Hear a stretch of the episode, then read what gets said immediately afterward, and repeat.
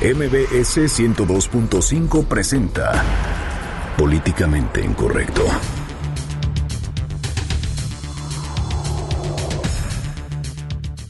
Luego de que no se ha logrado conocer el paradero del exgobernador de Tamaulipas a pesar del despliegue de agentes federales, la Procuraduría General de la República ofrece hasta 15 millones de pesos por el exgobernador de Tamaulipas, Thomas Yarrington. Asesinan a tiros a una pareja a bordo de un auto en la central de abasto de la Ciudad de México. Y anuncian gobernadores perredistas que buscarán un proceso de renovación de la dirigencia nacional del partido con piso parejo. Y el jefe de gobierno de la Ciudad de México, Miguel Ángel Mancera, rechazó de nueva cuenta afiliarse al Sol Azteca. Mientras que los priistas presumen el invitado de lujo a su Consejo Nacional este domingo, le platicaremos de quién se trata. En Twitter con el hashtag políticamente incorrecto y en mi cuenta personal, arroba Juanma Pregunta, estaremos al pendiente de todos sus comentarios. Y en estos momentos lanzamos la pregunta de este día. ¿Está a favor de una alianza PAN-PRD en el Estado de México? Y le tendremos lo bueno, lo penoso y lo feo del partido entre los Tejanos de Houston y los Raiders de Oakland ayer en el Estadio Azteca. Bienvenidos, esto es Políticamente Incorrecto.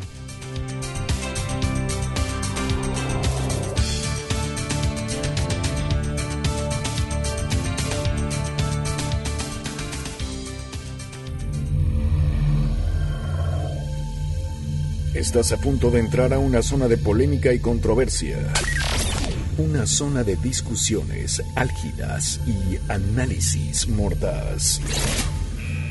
Estás entrando al terreno de políticamente incorrecto. Entra bajo tu propio riesgo.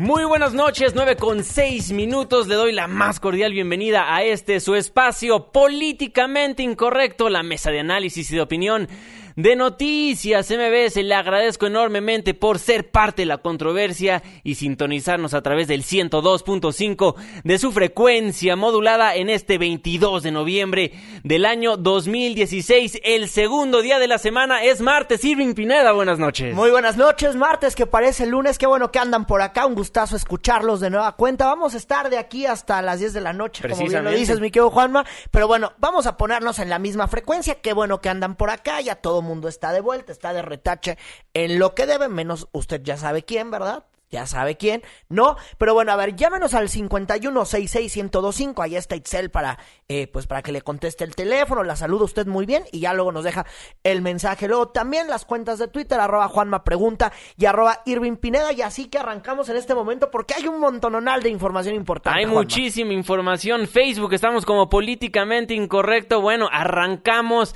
aquí en este espacio radiofónico con la noticia que bueno, ya es trending topic a nivel nacional. El señor Tomás Yarrington, usted se acordará de él, este impresentable de Tamaulipas, pues ya están hablando al respecto pues ahora sí, que el gobierno federal Irving Pineda. Sí, Tomás Yarrington, quien anda desaparecido o anda de vacaciones o quién sabe dónde anda después de que se juntó con medio centenar, que se juntó ahí con varios, con varios narcos que les ayudaba a lavar dinero según acusaciones federales. Bueno, ya después de un ratote ya se les ocurrió a las autoridades federales, pues buscarlo, ofrecen una recompensa. Precisamente René Cruz nos tiene toda la información. René, te escuchamos, buena noche. Juan Manuel, muy buenas noches. La Procuraduría General de la República publicó en el Diario Oficial de la Federación el acuerdo mediante el cual ofrece una recompensa de hasta 15 millones de pesos a quien o quienes proporcionen información veraz y útil que permita la localización o aprehensión del exgobernador de Tamaulipas, Tomás Yarrington Rubalcaba, quien es señalado como posible responsable de delitos contra la salud la dependencia detalló que esta información es resultado de las indagatorias realizadas por la Unidad Especializada en Investigación de Delitos contra la Salud, dependiente de la Subprocuraduría Especializada en Investigación de Delincuencia Organizada, El acuerdo firmado por el titular de la PGR, Raúl Cervantes, explica que el monto de la recompensa se entregará de manera proporcional en relación con la veracidad, utilidad y oportunidad de la información relacionada con las investigaciones que se llevan a cabo, misma que será considerada estrictamente reservada y confidencial. Juan Manuel cabe recordar que en agosto de 2012 el Juzgado Segundo de Distrito en Procesos Penales Federales de Tamaulipas ordenó la aprehensión de Yarrington por delitos contra la salud en la modalidad de colaboración al fomento del narcotráfico. En el expediente, la PGR imputa al exgobernador de cobrar sobornos al cártel del Golfo y de los Zetas y lavar los recursos a través de una red de prestanombres que invirtieron el dinero en inmuebles en México y Estados Unidos. En este sentido, la PGR destacó que la participación de la sociedad en el combate a la delincuencia es de primordial importancia y debe realizarse de conformidad con lo dispuesto en la ley para lograr la localización, detención y aprehensión de probables responsables de la comisión de delitos que por su gravedad y grado de violencia atentan contra la tranquilidad y la paz pública. La información sobre la ubicación de Tomás Yarrington será recibida en las oficinas de la PGR ubicadas en Paseo de la Reforma número 75 o en el correo electrónico denuncia pgr Juan Manuel, el reporte que tenemos, muy buenas noches. Buenas noches, René, muchísimas gracias por la información. Bueno, todavía no pueden dar con Javier Duarte, pero si usted ha visto a Tomás Yarrington, ahí sí, sí, ahí, sí ahí lo ve, porque ya ves que lo parecía que no los busca. La misma recompensa, 15, millones, de pesitos. 15 millones de pesos hay por quien quiera ver a Tomás Yarrington. Pero seguramente, como hay tanto ratero en esta vida, pues ya se nos olvidó que fue lo que hizo Tomás Yarrington. Entonces aquí le vamos a recordar, pues todo lo, eh, todas estas acusaciones que se le siguen. Es un hombre que desde que dejó de ser gobernador de Tamaulipas se le ha acusado de lavar dinero de los Zetas y del cártel del Golfo, Juan Manuel Jiménez, preparó esta información. Tomás Jesús Yarrington Rubalcaba nació en Matamoros, Tamaulipas, el 7 de marzo de 1957. Estudió Economía y Derecho. Posteriormente, una maestría en Administración Pública en la Universidad del Sur de California.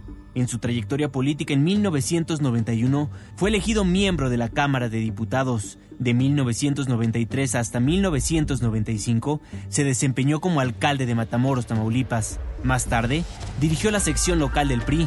Luego, se unió al gabinete de Manuel Cavazos Lerma como secretario de Hacienda y finalmente se desempeñó como gobernador de Tamaulipas de 1999 al 2004. Así, quería cambiar la historia de su estado en ese entonces. Amigos tamaulipecos, con su apoyo haremos que el gobierno escuche a todos, atienda a todos. Me propongo un nuevo estilo de gobierno, con ustedes, para ustedes. Esto más no se hable más. A pesar de que se vendía como un político que quería hacer una nueva forma de hacer gobierno, las acusaciones en contra de Yarrington comenzaron desde noviembre de 2011, cuando el cadáver de un empresario conocido como Alfonso Peña Argüelles fue tirado en una vía pública en la ciudad fronteriza de Nuevo Laredo, Tamaulipas. Junto al cadáver se encontró una nota firmada por los Zetas, donde acusaban al hermano de Peña Argüelles de haber lavado dinero para Tomás Yarrington. En agosto de 2012, un juez federal libró una orden de aprehensión en contra de Tomás Yarrington Rubalcaba, acusado por delitos contra la salud en la modalidad de fomento. La entonces Procuradora General de la República, Marisela Morales Ibáñez, destacó la existencia de un acuerdo de intercambio de información con diversas instituciones para dar con el exmandatario. Un asunto en donde pues se tuvo eh, un intercambio de información con diversas instituciones, eh, tanto en México como en, el extranjero, en Estados Unidos, y que bueno, pues es precisamente con todas esas pruebas con las que se, se tuvo eh, elementos para poder ejercitar la acción penal. Y en diciembre de 2012, el gobierno de Estados Unidos confiscó de Yarrington un lujoso condominio ubicado en la parte sur de Isla del Padre, Texas. El gobierno estadounidense sospecha de haber sido adquirido en una operación de lavado de dinero procedente del tráfico de drogas. En mayo de 2013, un juzgado federal con sede en Brownsville, Texas, lo acusó formalmente de haber recibido sobornos del narcotráfico y en diciembre de ese mismo año, Yarrington Rubalcaba fue encausado en Texas por crimen organizado. Tomás Jesús Yarrington Rubalcaba es investigado por la DEA por presunto lavado de dinero de los Zetas y el cártel del Golfo. Para el gobierno estadounidense, Yarrington ya es un prófugo de la justicia y ahora ya lo es para las autoridades mexicanas. Yo no tengo ninguna relación con el crimen organizado, no he recibido sobornos ni he brindado protección a ningún delincuente, no he realizado actividades de lavado de dinero ni tengo negocios inmobiliarios en Texas. Para Noticias MBS, Juan Manuel Jiménez.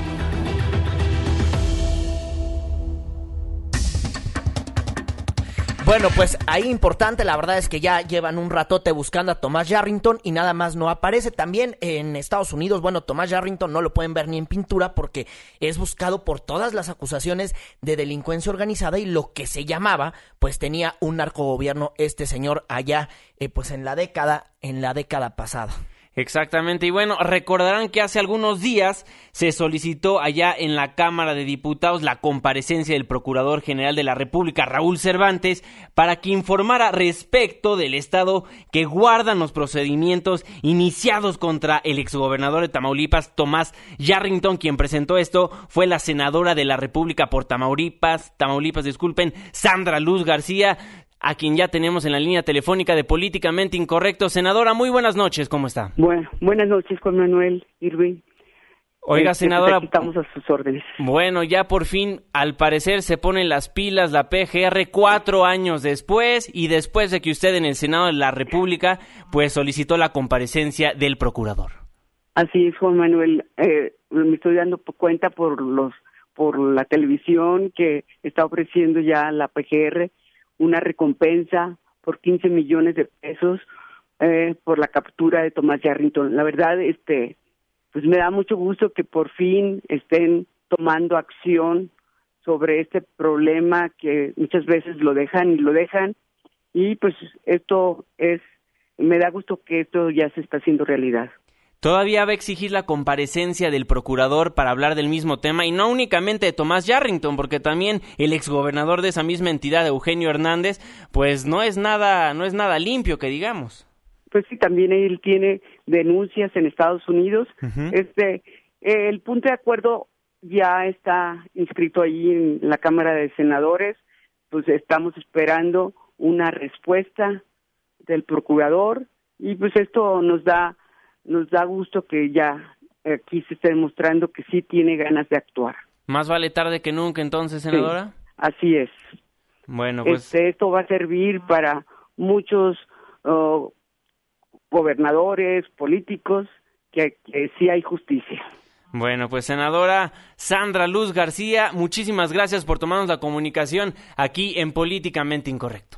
Gracias, Juan Manuel. Buenas noches. Muy buenas noches.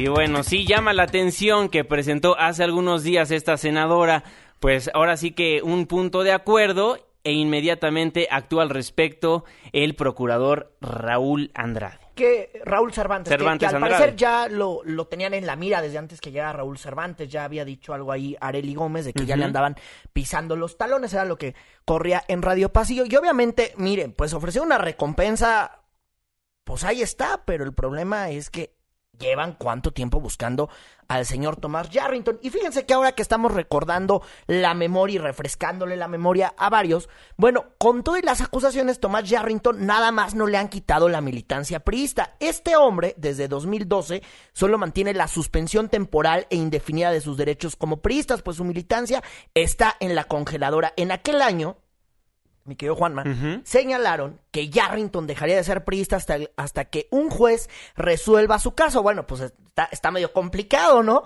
Porque bueno, primero que lo agarren y ya luego van resolviendo su caso. En, en aquel año fue lo que señalaron los priistas. Hace un mes, ya hace unos días, la dirigencia nacional del PRI señaló que analizan pues ya agilizar el proceso para retirarle de manera definitiva la militancia a Tomás Yarrington, cosa que hasta el momento no ha sucedido, como sí sucedió de manera muy rápida con Javier Duarte, que siendo prófugo de la justicia, le quitaron de manera definitiva su militancia al PRI, cosa que tampoco les importa mucho, ¿verdad? Cosa que tampoco les importa mucho, pero ahí nada más el dato curioso para refrescar la memoria sobre este asunto.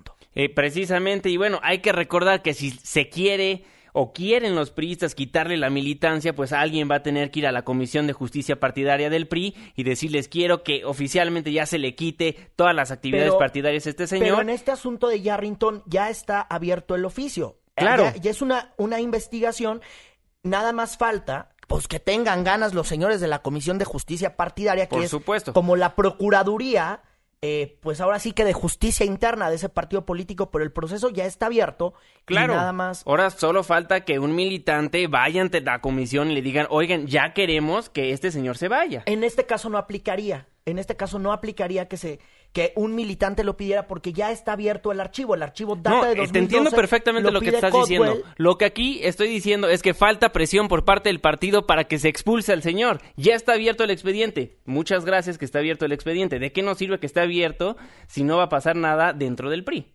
Esa es la cuestión. Es que cuál regla ocupan y con quién se ocupa la regla, ¿no? Porque con unos, lo que la, con unos la regla se ocupa muy rápido y con unos la, la, regla que se inventan, bueno, que es hasta que se le defina su situación jurídica. Son dos situaciones las que hay ahí y dos ejemplos. El ejemplo de Duarte, que le quitaron la militancia muy rápido, y el ejemplo de Yarrington, que nada más no se la quitan. Hoy por hoy, Yarrington tiene la militancia priista suspendida de manera temporal e indefinida. Precisamente. Y bueno, aquí en México, las investigaciones de la PGR en contra de Tomás Yarrington data desde el sexenio del expresidente Felipe Calderón y bueno, han avanzado extremadamente lento desde el 27 de febrero del 2014, pues bueno, la dependencia federal tiene una orden de aprehensión pendiente en contra del exgobernador Tomás Yarrington. Ya veremos qué es lo que pasa en los próximos días, si logran localizar a este señor Yarrington, si logran localizar a Javier Duarte. Ahora sí que al parecer la PGR a cargo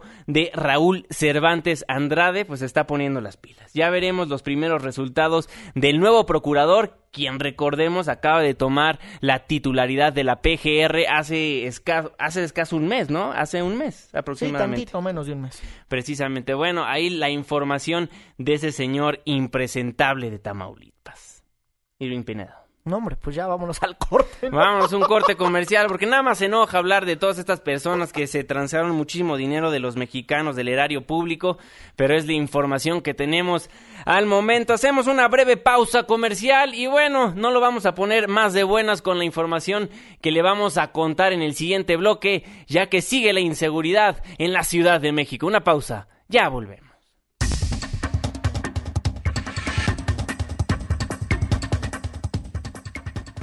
Exoneramos a la maestra Elba Ester Gordillo.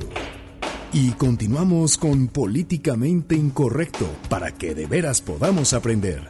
Que las lágrimas hacen bien al cuerpo y al espíritu. ¿Quieres escribirnos más de 140 caracteres? Hazlo. Incorrecto arroba mbs.com. Continuamos. Estamos de vuelta en Políticamente Incorrecto a través del 102.5 de su frecuencia modulada. Muchísimas gracias por ser parte de la controversia en nuestras cuentas de Twitter, arroba Juanma Pregunta. Arroba Irving Pineda. En Facebook estamos como Políticamente Incorrecto y en el 5166125 también recibimos absolutamente todos sus comentarios. Bueno, Irving Pineda, mucha violencia que se ha vivido en los últimos días en la Ciudad de México y ahora le tocó a la central de Abastos. Sí, dos personas fueron dos personas fueron heridas, ojo, dos personas fueron heridas por arma de fuego. Sin embargo, bueno, pues dentro de todo lo malo hay noticias buenas. Hay dos personas detenidas. Precisamente Juan Carlos Alarcón nos tiene los detalles. Adelante, Juan Carlos, muy buenas noches. Gracias, Juan Manuel, muy buenas noches. Policías de Seguridad Pública Capitalina detuvieron en la central de Abasto de Iztapalapa a dos individuos implicados en el homicidio de una pareja a bordo de un vehículo Honda Accord, en el que también resultó lesionado otro sujeto. Los hechos ocurrieron esta tarde frente a la zona de frutas y legumbres del megamercado donde los uniformados encontraron dicho auto impactado contra un árbol. El tercer ocupante del vehículo presentaba un impacto de bala en el cuello, por lo que una ambulancia del Escuadrón de Rescate y Urgencias Médicas lo trasladó a un hospital para su atención especializada. Al tiempo en que los oficiales tomaban conocimiento del doble crimen, detectaron que un par de sujetos se alejaban de ese sitio de manera inusual, por lo que fueron detenidos. Los sospechosos que dijeron llamarse Esmeraldo Navarrete González de 34 años y Juan Manuel Méndez Blanco de 27 años portaban un revólver Magnum calibre calibre 357. Ambos quedaron a disposición del agente del Ministerio Público para deslindar responsabilidades. Al lugar se presentaron agentes de la Policía de Investigación y personal de servicios periciales quienes realizaron las primeras diligencias y posteriormente trasladaron los cuerpos al anfiteatro de la Fiscalía de Iztapalapa. En tanto, el vehículo Honda con placas de circulación 169 TXA en el que viajaban las víctimas fue inspeccionado minuciosamente por peritos en dactiloscopía, química y criminalística a efecto de obtener mayores datos de prueba. En tanto, los investigadores aguardan a que el único sobreviviente se reponga de la lesión para entrevistarlo y tratar de esclarecer el caso, ya que hasta el momento se desconoce el móvil. Hasta aquí la información. Muchísimas gracias Juan Carlos. Bueno, ahí la información. Sí fueron asesinadas estas dos personas, esta pareja a bordo de un automóvil allá en la central de abasto de la Ciudad de México. Sí, una disculpa, la, no, verdad es que yo, yo me fui en banda, pero la verdad dos personas que fueron asesinadas lamentablemente, hay dos personas detenidas y vamos a estar muy atentos a la información, pero también como hay noticias malas en la capital del país, pues también tenemos las buenas. Precisamente, es que fíjense que hoy policías capitalinos evitaron que un joven de 21 años se arrojara de un puente peatonal en la delegación Iztacalco. Los policías de proximidad fueron alertados por operadores del Centro de Control y Comando, el C2 Norte. Es por eso que tenemos en la línea telefónica de Políticamente Incorrecto a Víctor Hugo Ramos, maestro y jefe del Estado Mayor Policial de la Secretaría de Seguridad Pública de la Ciudad de México. Muchísimas gracias por tomarnos la comunicación. ¿Cómo está? Muy buenas noches. Con el gusto de saludarlos y siempre a sus órdenes. Oiga, pues cuéntenos cómo fue que los policías capitalinos evitaron que se arrojara este joven. Como usted bien informaba su auditorio, eh, a través de las cámaras de videovigilancia del C2 Norte se detectó a un joven, hoy sabemos que tiene 21 años, en actitud inusual en un puente peatonal. Este ubicado ahí sobre Avenida Xochimilco, entre calle 4 y 5 de la colonia Pantitlán. Y bueno, los monitoristas ya tienen consignas muy en particular cuando ven que una persona tarda más tiempo de normal al estar en un puente peatonal, pues inmediatamente se manda la patrulla para ver que todo esté bien. Y particularmente quiero comentarles en fin de año, estamos más atentos porque pues, finalmente este, esta temporada del año provoca que la gente o bien que puede estar deprimida o como en este caso que tenía algún padecimiento eh, neurológico, este bueno, pues puede cometer una conducta que atente contra su propia vida. Y bueno, Inmediatamente se acercaron y efectivamente este joven les manifestó que tenía la intención de suicidarse y como en estos casos, pues obviamente con todo tacto y sigilo se generó el trabajo de grupo y mientras alguien platicaba con él, otro policía lo aseguró y con esto ya lo pusimos a disposición de eh, pues una unidad de la Cruz Roja. Quiero comentarles que no es un caso aislado. En este año llevamos ya 10 personas que hemos evitado que se suiciden tres de ellas en puentes peatonales y siete más en el metro. Sin embargo, y queremos eh, aprovechar su medio para pedirles que nos llamen a la unidad de contacto del secretario, que es el 52089898, cuando detecten alguna persona en actitud inusual, actitud extraña cerca de un puente peatonal o en el metro, inmediatamente vamos a desplegar personal para tratar de evitar que la gente se cause daño. Don Víctor, ¿cómo está? Le saluda Irving Pineda. Oiga, buenos datos los que nos está compartiendo. Diez personas han intentado eh, suicidarse aquí en la capital del país, o bueno, por lo pronto de estas cifras que ya nos está contando. Oiga, ¿en cuánto tiempo tardaron en llegar sus policías después de que recibieron esta llamada de emergencia en el C2? Porque tengo entendido que fue en cuestión de flash. Sí, sí, en realidad nuestro tiempo de respuesta es menor a tres minutos ante cualquier llamada de emergencia. Sin embargo, en este caso, lo importante es un poco, eh, o más bien mucho, cómo se acercan los policías a, eh, a las personas que pretenden quitarse la vida. Un mal acercamiento, un mal contacto, un trato no empático provocaría pues que se precipite la tragedia. Entonces, en este caso es obviamente cobrar comunicación, darle principio de realidad a las personas y bueno, cuando es ya suficiente el diálogo y hay oportunidad, tenemos ventaja en ese sentido de recuperarlos.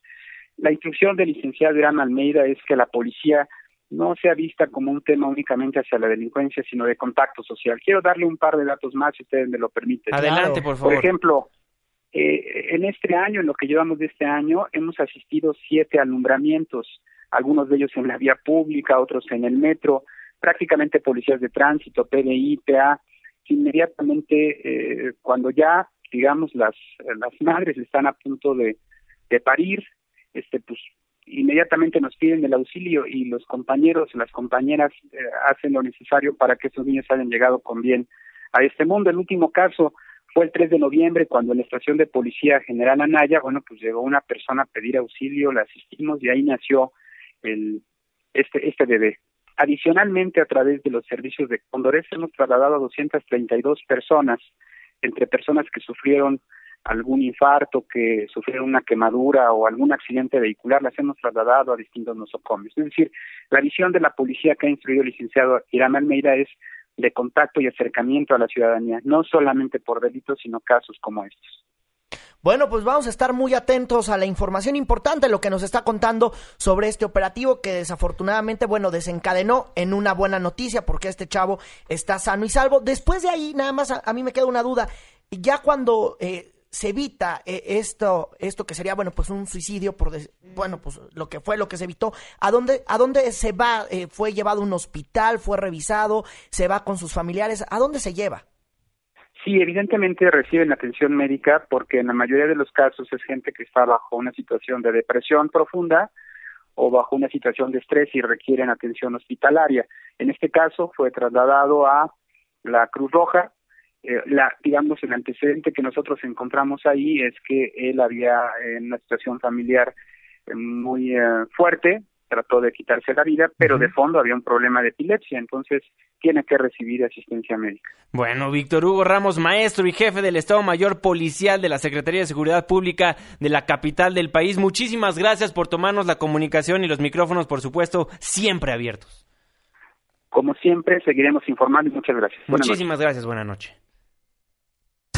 Bueno, ahí Víctor Hugo Ramos, el jefe del Estado Mayor Policial de la Secretaría de Seguridad Pública de la Ciudad de México. Y bueno, hay más cosas que llaman mucho la atención por parte del sistema que se rigen, en el cual se rige nuestro país, ya que jueces liberaron dos veces al jefe de Plaza de la Unión, la banda de criminales que usted conocerá, la que ocasiona la violencia en la Ciudad de México. Tenemos en la línea telefónica a Carlos Jiménez del periódico La Razón para platicar. Todavía no lo tenemos. Bueno, bueno, indignante lo que les vamos a comentar en unos momentos. Y esta, esta nota hay que prestarle muchísima atención porque siempre unos, uno fija la mirada o fija el ojo en lo que hacen los policías y en lo que hacen los ministerios públicos. Pero ¿qué pasa cuando ya están procesados y esos jueces, se pasan de listos, o quién sabe cómo ven la justicia, o quién sabe de a cuánto les caiga el recurso para andar liberando así. Esta es una de varias. Esta es una de varias que hacen los jueces y que hay que tener la mira en el Poder Judicial porque también ahí son abusivos, rateros y todo lo demás, ¿eh? Bueno, también vale la pena aclarar que no únicamente es por que les ofrecen dinero a los jueces o otra cuestión. Si por parte del Ministerio Público y por parte de la gente que recaudó todas las pruebas no está completa, el juez también no puede hacer nada al respecto. Pero ¿qué pasa cuando todo está completo y nada más salen porque se les alumbra el rayo? ¿Quién sabe qué cosa? Carlos Jiménez nos tiene la información. Adelante, Carlos. Muy buenas noches. ¿Cómo estás? ¿Qué tal? Muy buenas noches. Los saludo con gusto a todos ahí en el estudio, al igual que el auditorio. Es la historia de un líder de la Unión, es un hombre llamado Omar Sánchez Oropesa, que le apodan el Gaznate. Es un hombre que ha entrado a prisión y salido en al menos cinco ocasiones. Es la más reciente, lo detuvieron apenas el fin de semana pasado. Este fin de semana lo detuvo la Secretaría de Seguridad Pública y la Procuraduría Capitalina. Lo atraparon en la zona centro de la ciudad. Eh, precisamente lo detuvieron con documentación falsa, con droga, con armas. Pero la historia de este hombre comenzó en el 2010 cuando las autoridades comenzaron a buscarlo en aquel entonces por un homicidio. Se peleó él con un gasero, él trabajaba como gasero, se pelea por la ruta del gas en la zona de la delegación Gustavo Amadero y ahí asesina a una persona. El hombre es detenido, es encarcelado. Sin embargo, como ya lo comentaban ustedes en ocasiones, la actuación del Ministerio Público no resulta tan bien. En este caso, las pruebas que presentó el Ministerio Público, según un juez, no fueron suficientes. Este juez le otorga un amparo, pues dice los testimonios que presentó el Ministerio Público se contradecían, no estaban tan sustentados y lo deja en libertad. Después de que queda en libertad, la Procuraduría apela esta resolución, otro juez les da otra vez una orden de aprehensión y hasta cinco años después, esto es en febrero de este año, lo encuentra la policía capitalina. Lo encuentran y lo encarcelan y sin embargo, a las 12 horas vuelve a quedar en libertad. En este caso, el juez que lo recibió consideró que su detención había sido ilegal, que no había sido una detención sustentada, que no había sido una detención legal y lo deja libre desde entonces. Una vez más, la Procuraduría Capitalina lo comienza a buscar y apenas, apenas este sábado lo detienen de nueva cuenta Ahora lo acusan de portación de arma de fuego, de venta de droga y de uso de documentos y además es investigado por la reciente ola de homicidios que se desataron en la zona de Tepito por el control de la venta de las drogas, Omar. Qué bárbaro. Bueno, en esta ocasión fue una detención ilegal, como lo calificó el juez. Así lo calificó el juez y es una detención ilegal según él, a pesar de que cuando fue detenido el hombre se le encontraron 41 pastillas psicotrópicas, 60 bolsas de cocaína y 94 de marihuana, según el mismo registro que dio a conocer la Procuraduría Capitalina en el momento de su captura.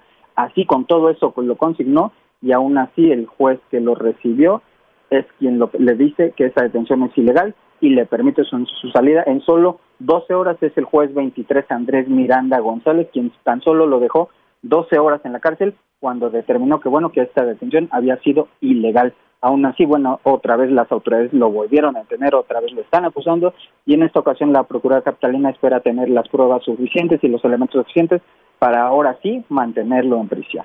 No, bueno, mi querido Carlos, te salió Irving Pineda de cuando la cárcel pues solamente se utiliza de hotel, ¿no? Por cortesía de los jueces. En este caso, Irving, este hombre, te comento, eh, tenemos ahora, hasta ahora les he podido yo detallar bien dos, dos de sus ingresos. Dos, casos. Sin embargo, sin embargo, son cinco los ingresos que él ha tenido. Él ha estado preso por robo, por portación de arma, por venta de droga, y sí ha entrado, salido, entrado, salido, y bueno, en esta ocasión lo encontraron en la zona de Santo Domingo, él ya era jefe de una célula de este grupo delictivo de la Unión, las autoridades saben que se dedicaba a extorsionar comerciantes, a extorsionar vendedores de ahí de esta zona, que se, que se dedicaba además a distribuir droga, y bueno, en esta ocasión esperan que con el cúmulo de pruebas que han podido acumular, la Procuraduría Capitalina lo pueda mantener ahora aquí en prisión. Bueno, esperemos que el gaznate muy pronto ahora sí se quede fijo en la cárcel. Esperemos la justicia haga lo suyo. Carlos Jiménez, muchísimas gracias por tomarnos la comunicación como siempre aquí en Políticamente Incorrecto. Tu cuenta de Twitter. Mi cuenta de Twitter es arroba C4 Jiménez para que sigan ahí toda la información policíaca de la Ciudad de México y el área metropolitana. Les mando un fuerte abrazo y un saludo al auditorio. Va de vuelta, Carlos. Muchísimas gracias. Buenas noches. Buenas noches. Bueno, ahí lo que pasa en el sistema judicial de nuestro país y lo reitero. Hay casos donde los jueces pues ven que no hay las pruebas suficientes y determinan que, como en este caso dice, que fue una detención ilegal, pero esperemos si se apeguen a derecho y no a lo que les ofrecen diferentes abogados en su escritorio. Claro, pero ah, yo insisto, hay que tener la mira en el Poder Judicial porque también allá hay varios abusos, allá hay varios que se pasan de listos, hay varios que liberan nada más, pues por quién sabe qué cosa, porque hay veces que todo va muy bien y cuando llegan con los jueces, pues algo pasa, algo pasa. Usualmente es dinero bajo el, bajo el escritorio, ¿verdad? Bueno, y también cómo funciona el nuevo sistema de justicia penal acusatorio. Recordemos que ahora se van a encargar los policías de recaudar absolutamente todas las pruebas. Entonces, si el nivel más bajo no está preparado en cómo hacer su trabajo, pues bueno, cuando llega el juez lo puede desechar por completo por cosas tan minúsculas como son una detención ilegal, como son faltaron pruebas y no lo ven suficientemente fuerte el expediente para poder procesar contra pues ahora sí, las personas acusadas. Pues sí, pero la verdad es que parece que los jueces, en esta, por lo menos en este caso que nos cuenta Carlos, se equivocaron. Bueno, sería estudiar a profundidad lo, la determinación del juez y ya ver qué es lo que pasó. ay, ajá, o sea, siempre es ilegal, siempre, siempre lo detuvieron mal, ajá, ajá. Bueno, también hemos visto cómo actúa la policía, también hay que decirlo. O sea, tampoco, tampoco en los jueces. En todos, ¿eh? Es que no, no nada más en los jueces, en absolutamente todos. en especial en esta nota, a mí me parece que hay que tener la mira en los jueces que se pasan de listos también. No son ni, ni puros ni santos como se quieren ver toda la vida. ¿eh? Y nos dice Rafa, y volverá a salir, pues la corrupción en el Poder Judicial le dice, quítate que ahí te voy a los del MP, también nos dice Gobi, lo mismo pasa hasta con los políticos, como sueltan dinero, los jueces los liberan. Muchísimas gracias por ser parte de la controversia. Arroba Juanma Pregunta. Y arroba Irving Pineda. 5166125. Hacemos una pausa comercial, pero no se vaya porque le vamos a contar a continuación. Pues ahora sí, todo lo que está pasando en materia política en nuestro país. Hay gobernadores que se reúnen para hacer su bloque. Empieza un yunque perredista del Sol Azteca, le tenemos información de Mancer y por supuesto qué está pasando en el PRI y en el PAN, le tenemos los detalles. Pausa, ya volvemos.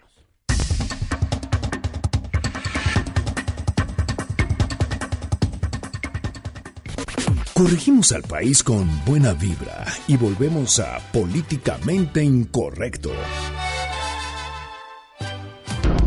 Porque tu opinión es importante. Llámanos al 5166-1025. Continuamos.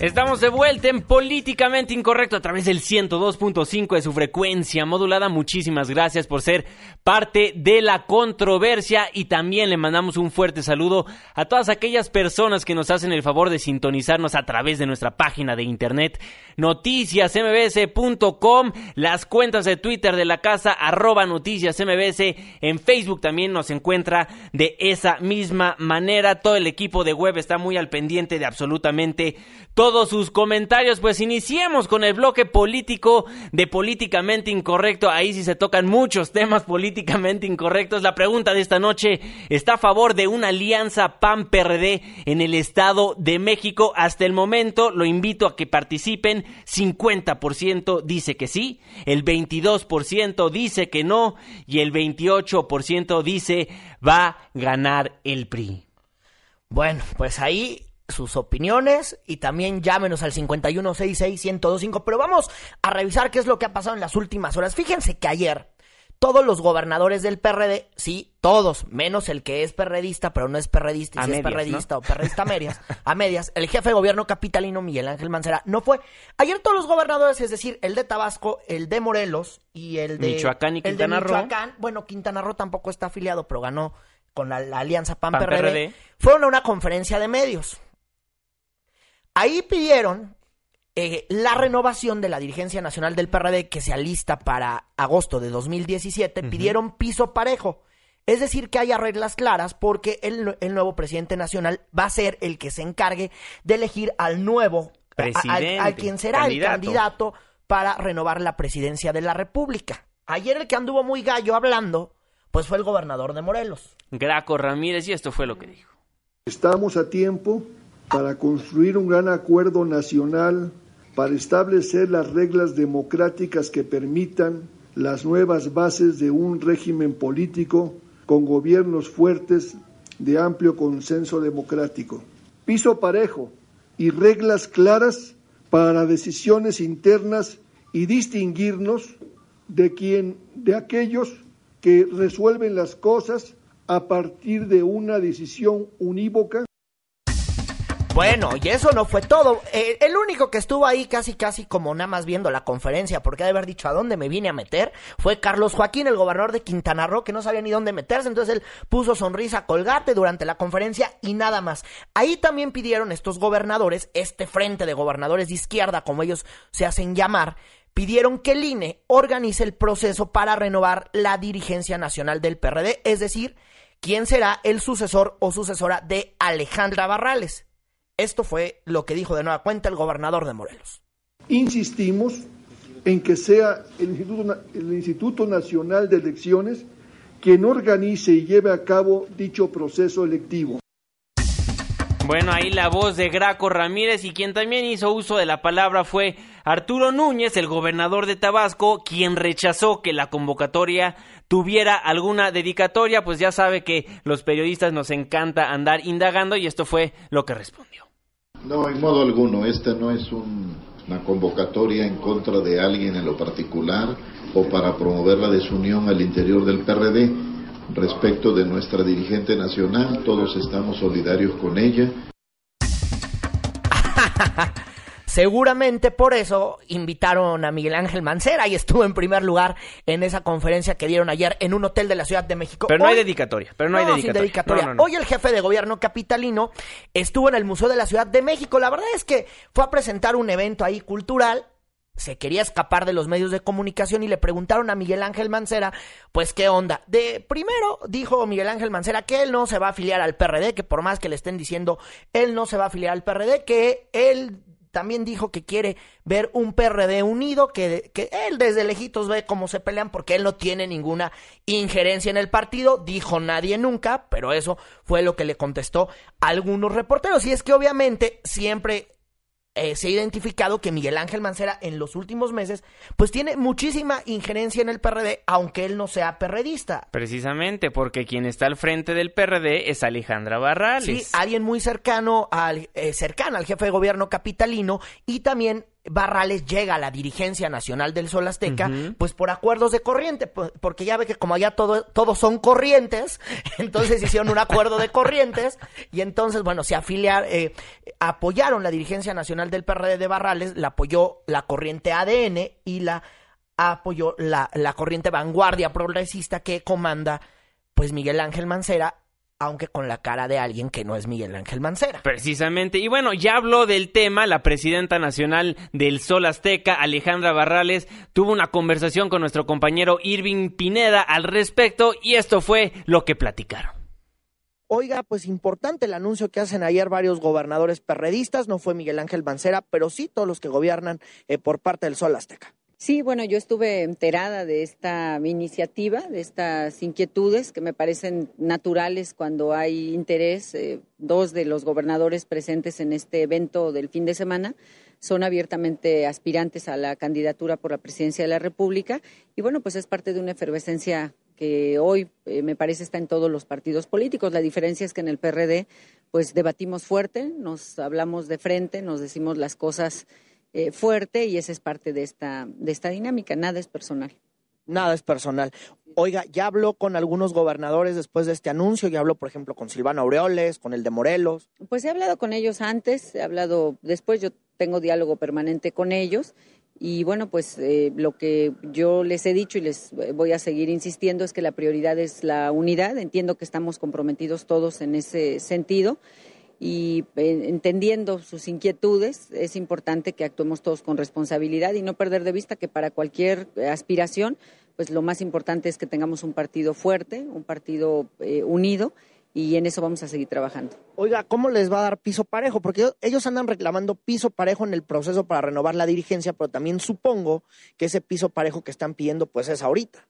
Sí, bueno, el, piso parejo está garantizado ya a partir de la norma interna de nuestro partido. Si la cumplimos y la respetamos, no debe de haber problema y todos tenemos garantizado que habrá piso parejo. ¿Le molestó? No, por el contrario, eh, conociendo a, mi partido, yo estoy muy agradecida eh, con mis compañeros, con las diferentes corrientes, con los gobernadores, porque me han acompañado en esta búsqueda de, unidad y este ejercicio no es la excepción, es eh, una una dinámica natural, pero eh, yo rescato, como lo han dicho ellos, que la prioridad es trabajar en unidad.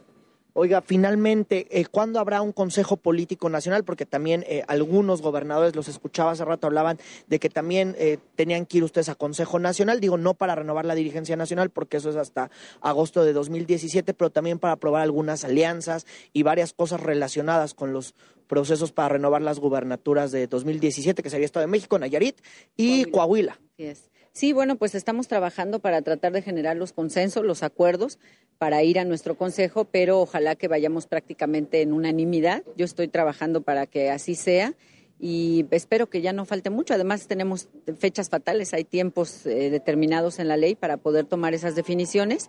Todavía nos queda tiempo, noviembre seguramente seguirá siendo la, la posibilidad y en eso estamos trabajando. Estoy platicando con todas las corrientes, con todos los gobernadores y ojalá que logremos eh, que haya unanimidad en nuestros acuerdos. Le aprecio estos minutos. Al contrario, muchas gracias.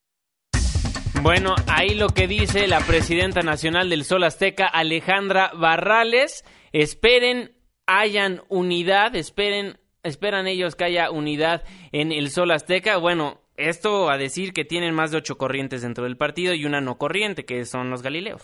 Sí, que al final y al cabo se tuvieron que convertir en corriente para tener ahí espacios de decisión en el Consejo Nacional. La neta, ¿por qué nos importa tanto que un partido esté dividido o no, o lo que dicen sus gobernadores? Bueno, más o menos porque tienen, es la tercera eh, fuerza política en este país y porque además las alianzas que pueda hacer el PRD serán definitorias para los siguientes procesos para renovar las gubernaturas de Coahuila, Nayarit y Estado de México, pero también para las presidenciales. Entonces, sí es bien importante lo que está pasando en el PRD, sí nos influye a todos. La verdad es que eh, a veces uno quisiera verlos desde lejos, pero las decisiones que toman estos repercuten en la vida diaria de todos los ciudadanos y ya verán cuando haya procesos para renovar las gubernaturas. Y hablando de esos procesos para renovar las gubernaturas, la corriente no corriente que son los Galileos, bueno, hoy ofrecieron conferencia de medios.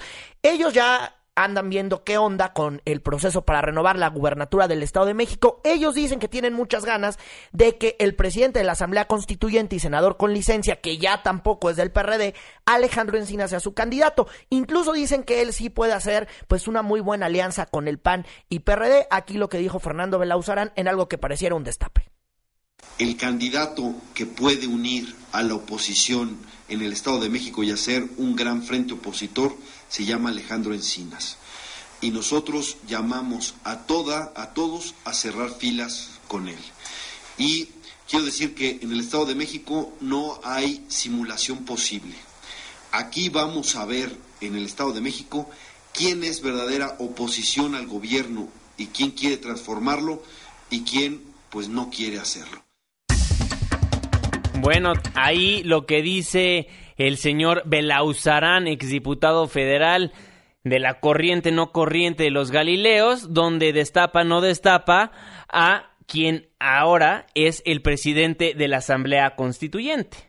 Sí, claro. Bueno, luego Encinas dijo que bueno, pues que mucho gusto, pero que él no quiere ser candidato del Estado de México, que apreciaba mucho ese detalle, pero que pues la neta no les estaba eh, gustando lo que, lo que querían. Les dijo, no, pues yo aprecio su detalle, muchachos, mucho gusto, pero yo estoy preocupado por la constitución de la Ciudad de México. y bueno, también habló al respecto el presidente nacional del PRI, Enrico Ochoa, quien llamó a los priistas del Estado de México a redoblar los esfuerzos rumbo a las elecciones del 17 en aquella entidad, donde se va a renovar la gubernatura del Estado de México. Y bueno, hoy el periódico Reforma difundió una encuesta, bueno, que recordemos que las encuestas no siempre son certeras, lo vimos ya en la elección presidencial de los Estados Unidos. Bueno, pero difundieron una encuesta que colocaba al PRI con 27% de la preferencia electoral para los comicios allá en el Estado de México, seguido del PAN con 21%, luego le sigue Morena con el 16% y PRD con el 15, mientras que con su aliado habitual, que es el Partido Verde, le dan una preferencia del 31%,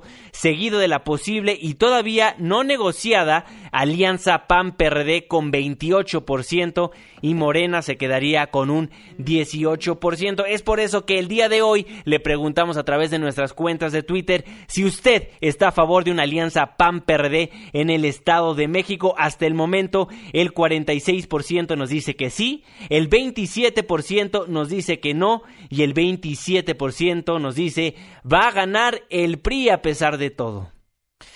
Bueno, pues ahí sus opiniones.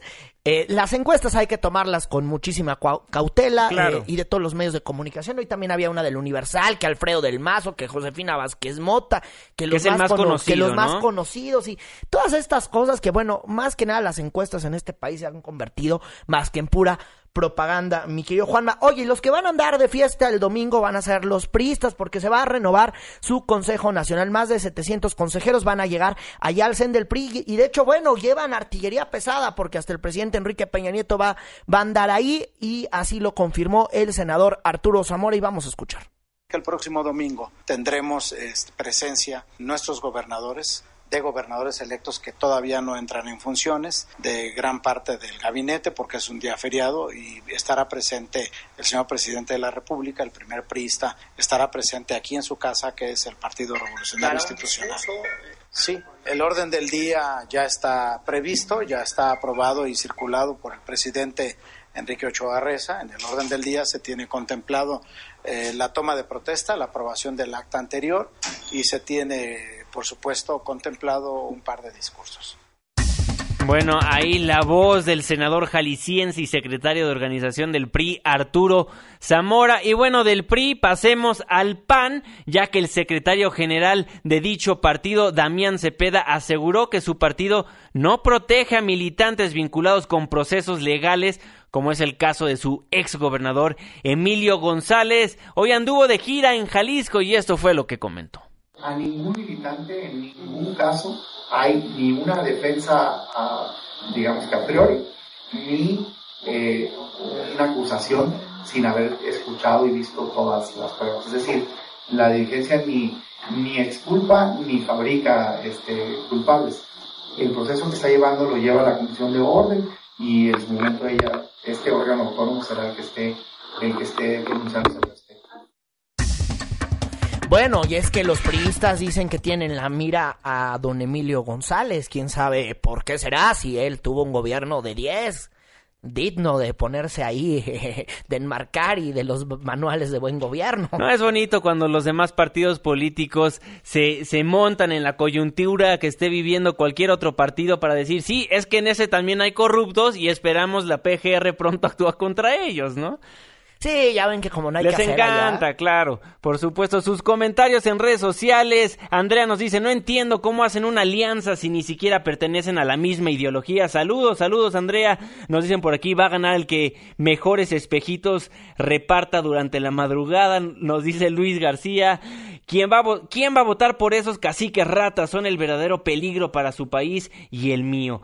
¿Para qué tanto partido político? Ah, sí, para mantener a sus familias con altos sueldos sin trabajar. Muchísimas gracias por sus comentarios. Sí, también Iván Sánchez, no estoy a favor de las alianzas, pero ojalá no gane el PRI. Bueno, ahí los comentarios de ustedes, nuestros queridísimos radioescuchas. 9 de la noche con 58 minutos, nos tenemos que despedir. Irving Pineda, buenas noches. Adiós a todos. A nombre de todos los que formamos Políticamente Incorrecto, se despide de ustedes su servidor y amigo Juan Manuel Jiménez. Que tengan una excelente noche. Esto fue Políticamente Incorrecto.